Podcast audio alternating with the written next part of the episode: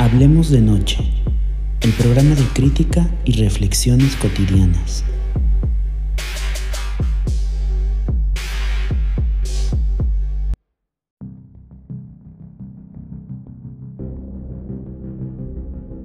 La siguiente es una historia que hice a partir de la emergencia sanitaria por COVID-19 que nos tiene a miles y miles en confinamiento y sin poder hacer nuestras actividades normales.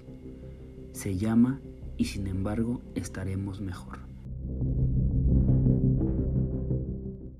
Llueve. Abro los ojos. La luna entra por mi ventana, brillante y esplendorosa. Lo primero que leo es que seguimos en pandemia. Las escuelas están cerradas, el silencio en las aulas. Educación que llaman virtual, online, a distancia, pero que no satisface las necesidades de los millones de alumnos. Pese al llamado, hoy hay más muertos y contagiados por el coronavirus.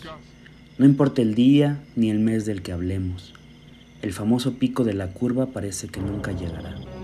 Me revuelve el estómago saber que los médicos y enfermeras siguen siendo agredidos que no tienen material ni condiciones dignas para trabajar y que sus derechos brillan mucho más por su ausencia. Trato de quedarme en casa y solo escucho las contradicciones del gobierno, su sana distancia y el salario como fórmula perfecta para quedarnos guardados. Pero cientos de miles debemos salir a conseguir el sustento todos los días.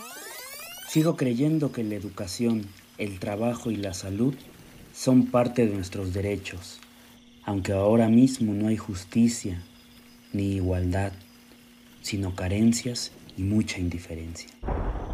Tranquilo, hoy tenemos dónde vivir y qué comer. Somos afortunados de estar, aunque no estemos juntos. Ya habrá tiempo de recuperarnos. Mejor cerraré los ojos, confiando en que mañana, o quizá pronto, estaremos mejor.